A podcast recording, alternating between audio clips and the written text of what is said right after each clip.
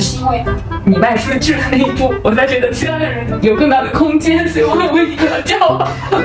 对，下班打开门，有一个小孩子哒哒哒哒的跑过来抱抱住我，就那一个瞬间就会感觉到一个快乐在心里面炸开。然后我妈说，那是因为他们觉得你不生是因为你们无法生育。那也好，在 我们最后。可能我们老公都已经不在了，那我始终始终我们几个人九十多岁，那我们几个人可能住在一起，然后重新变回室友。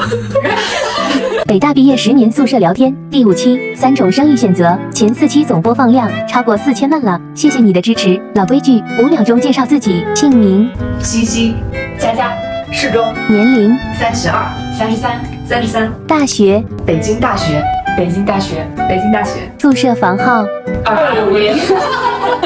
婚育状况。已婚已育，已婚不育，已婚已育，适中的生育选择。我在一七年的时候生了小孩，我选择生小孩的主要原因是希望获得为人父母的欢愉，带给人的人生的一个快乐的体验，这个对我很有吸引力。另外一方面呢，就是我在判断 afford 这件事情的时候，不管是从从承担责任的能力，还是爱人的能力方面，我自己觉得有机会合格的，所以我就去做了这个选择。嗯嗯，还是你小学的时候、中学的时候、大学的时候，你一直觉得自己要有一个孩子吗？我的观念还是比较传统的，会有意识。或者无意识的在遵循，生到了一个什么样的阶段，就呃该做什么样的事儿。生小孩呢，就是这这个节奏中的一步。我自己性格上也挺喜欢小孩的，本能的喜欢吧。佳佳的生育选择。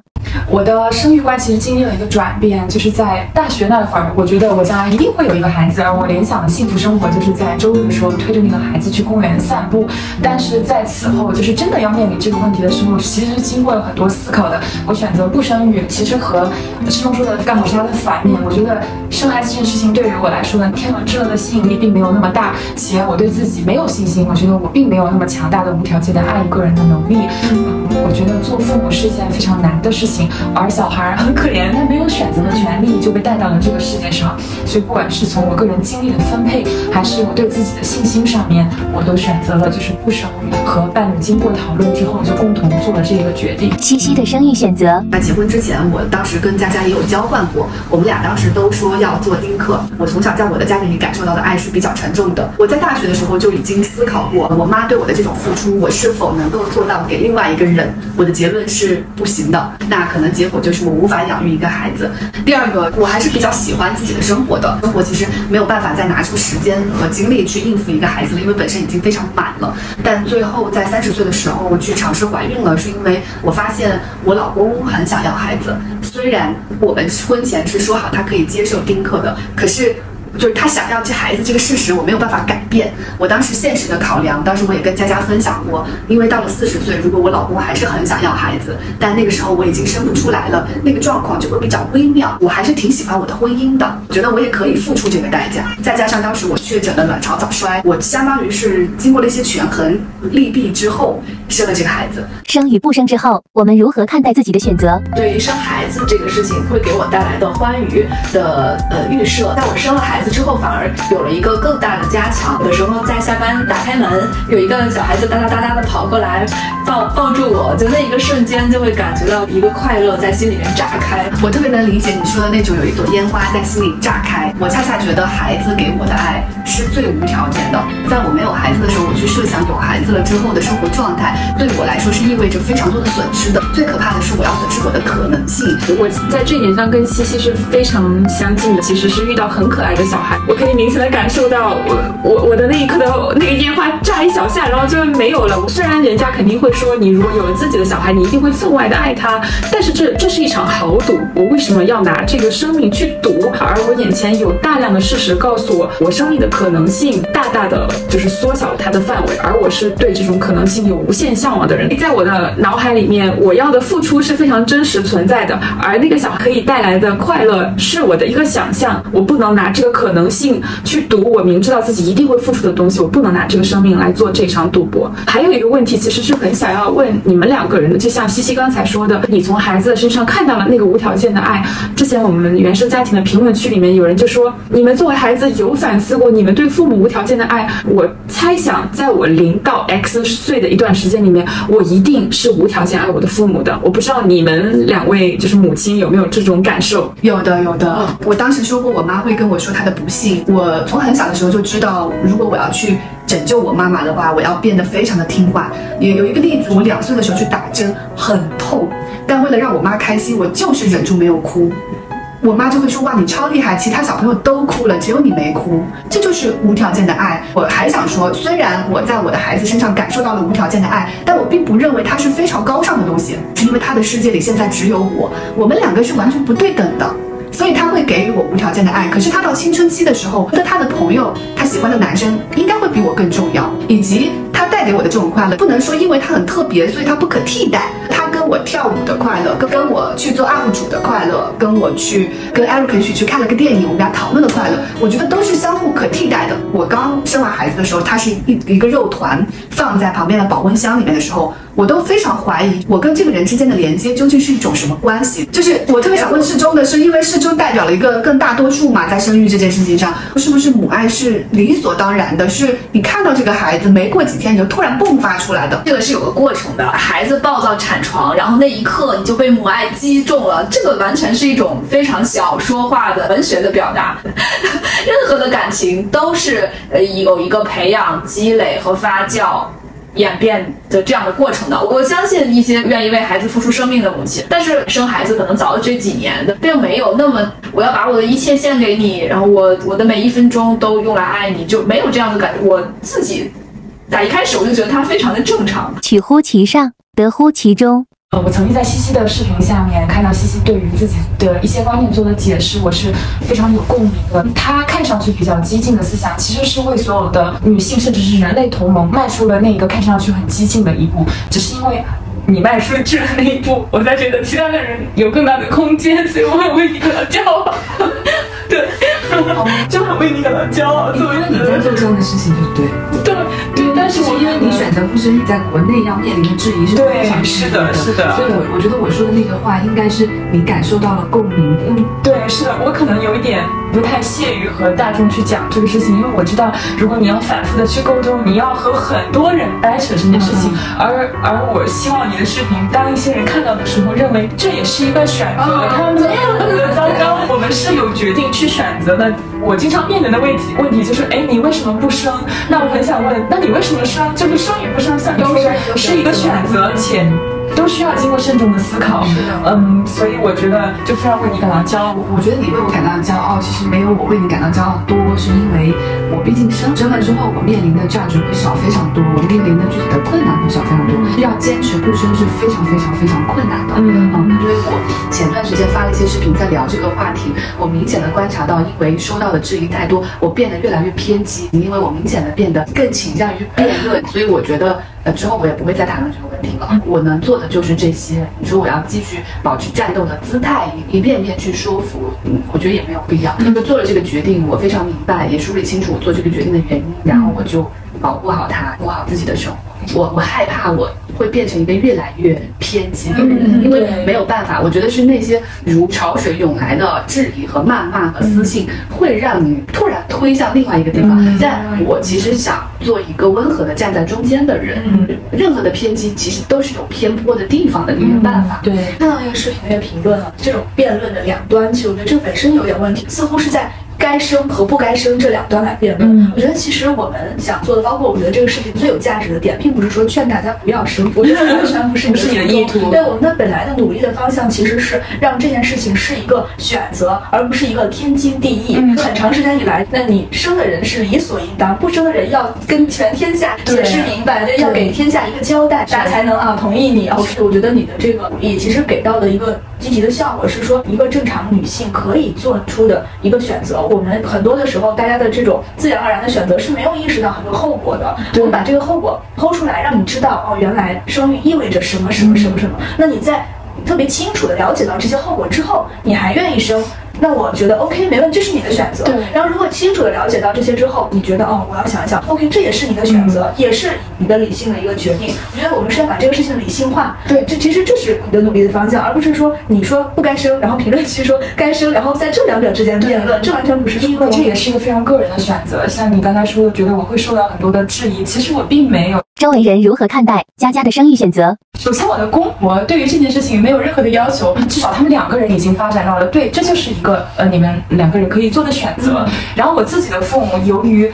他们开始学会了，我希望的快乐的生活才是能够让他们快乐。我父母真的他们能够能够理解，这是其实是大大的超乎了我的预期的，因为我以为我们会在这件事情上反反复复的做斗争，但是当我和他们坦白，我们做出了这样的决定的时候，我父母几乎是在那一瞬间接受和认可了，这让我非常的惊讶。这一次回国，我发现大家也都没问，然后我妈说那是因为他们觉得你不生是因为你们无法生育，那也好，如果就是他们坦为这件事情而回避不谈，那也挺好。那好，我就非常开心的接受了这个结果，没有人再去就是一定逼，反而我会收到来自一些同龄朋友的质疑，有一些非常有意思的论点分享出来。第一是你的基因这么好，为什么不生呀？是浪费了。浪费了。第二是你，如果所有的人都像你，那人类就灭亡了。这两个是我觉得非常荒谬的一个一个想法吧，因为其实生与不生是一个非常非常个人的选择，不要把人类的延续和人类基因库的平均水平的责任就加到自己的身上。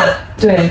还有一点就是，很多人可能意识到自己在做生育这个选择的时候，没有经过深思熟虑，他可能甚至内心面悄悄地站在了不生的这一边，但他没办法去面对自己当时的这一个无意识的选择，他就要站起来去捍卫自己当年的选择，就好像现在如果有人不生，就是对他的过往的选择最大的侮辱和挑战。哎，其实我发现，就是不生的人是不会太多拉同盟的。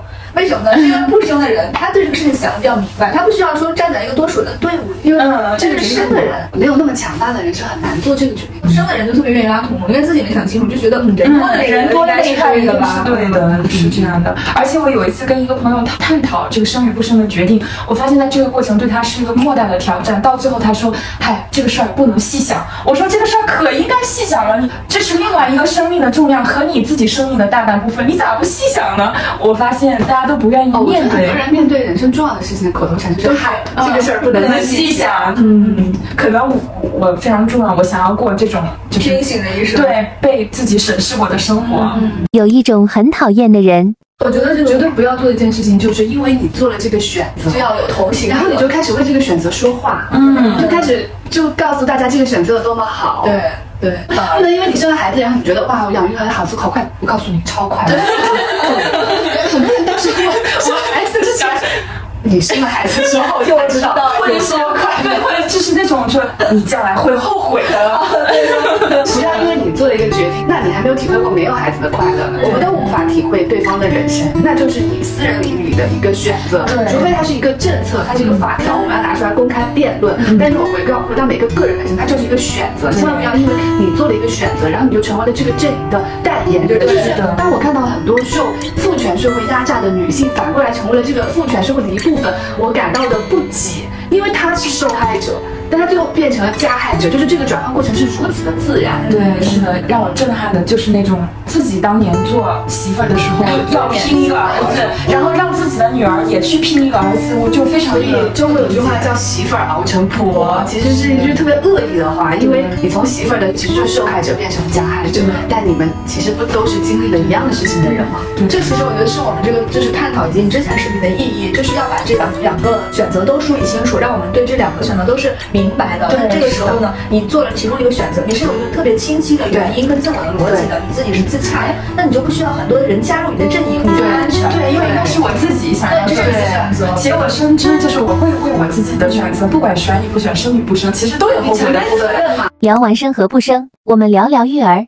育儿的困难对我来说最大的就是花时间。育儿的本质其实就是把自己的一部分生命让渡出来，然后把一部分可能性来跟另外一个生命来分享。对于自我意识比较强的人来说呢，这种分享和这种让渡就本身它就是困难的。那对我来说就很很难。我非常习惯于去评价我的时间是不是得到了一个充分高效的利用，陪伴孩子去玩啊什么。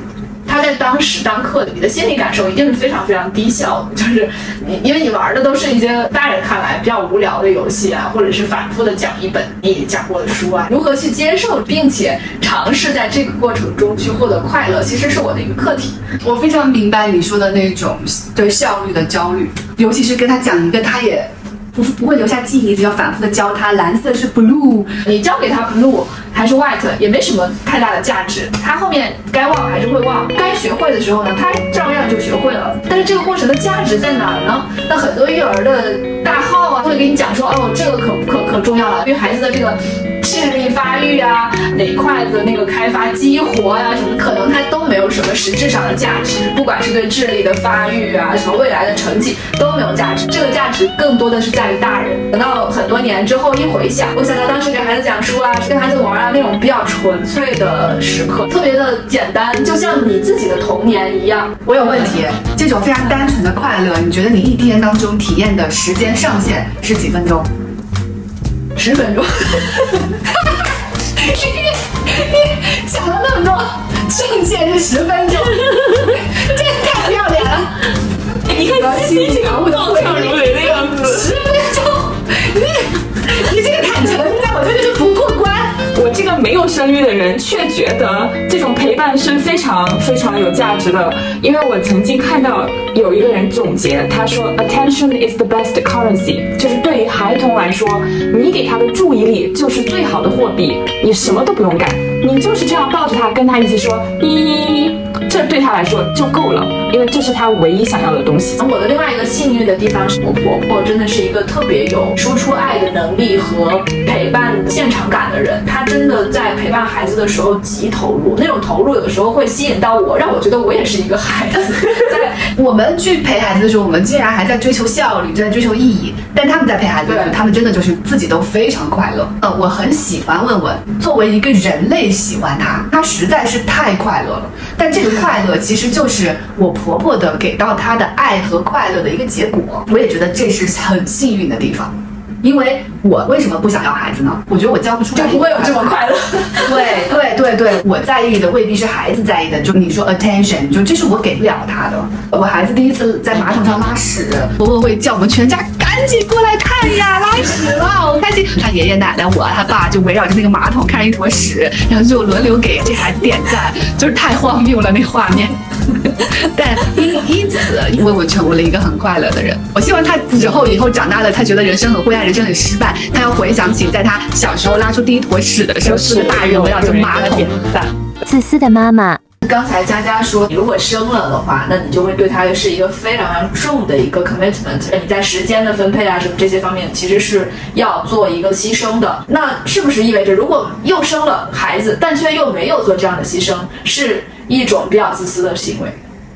是的，我就是这样子的。生是我来负责的，育是我老公跟他妈妈在负责的。这点跟我生孩子的动机有关系。我生孩子的动机其实是一个权衡，我也还是会以我自己的可能性作为第一优先级。所以我说你是很自洽的，就是这是不是自私呢？是我就是很自私，对，因为自私是一个注注释一下，下这你放在网上肯定不是，这这基本上就是一个可以钉在耻辱柱上的词了。不不不，真的是要允许大家做自私的妈妈，这样是提高高学历女性的一个生育率的好方法。孩子对人的可能性的降低，最大的可怕之处是，它有可能是无期限的，或者说至少是十八年吧。对很多高学历女性来说，如果她知道我为这件事情付出的代价是一个以十个月为期，加上产后恢复可能两年为期，那我觉得很多人她愿意去考虑考虑。养儿防老。你可以分享一下你的养老规划，因为很多人他生孩子的论调是，嗯，那你老了怎么办？上次 B 站有个很火的视频是，如果你有一个孩子，哪怕他很不孝，你在养老院都会受到更好的对待。但只要你没有孩子，你老了会在养老院被打。对是所以你的养老是怎么安排？这这也是我的一个课题。首先是就是在经济方面肯定会规划自己的养老金，我会去算这部分的存款能拿到多少，在这个国家能拿到多少的国家养老金。我觉得经济只解决了很少的一部分层面。第二个就是临终话题，这也是我们很多人不要面子因为老。病死通常都是结伴儿一块儿来的。我和我伴侣探讨的一个问题就是，比如说，等到你哪天插满管子的时候，你是否想要我为你继续，以及我是否想要你继续？有一本书叫《最好的告别》，它里面就讲了人们如何去想象自己的死亡。这是我一直伴随着育儿这个话题去想象的，我如何死亡这件事情。然后我和我能够说得上这个话题的朋友也探讨了，如果将来我的另一半已经没了，我还活着，然后你当时还在，你是否愿意起码就是给我送终，就是办个手续，死亡证明？因为那个时候我可能在世界上我已经没有亲人了，我的存款怎么办？我是否捐献我的遗体等等？其实我看了你的遗嘱视频，我也跟你分享过我的遗嘱，其实思路是非常相似的。我就一直在嗯。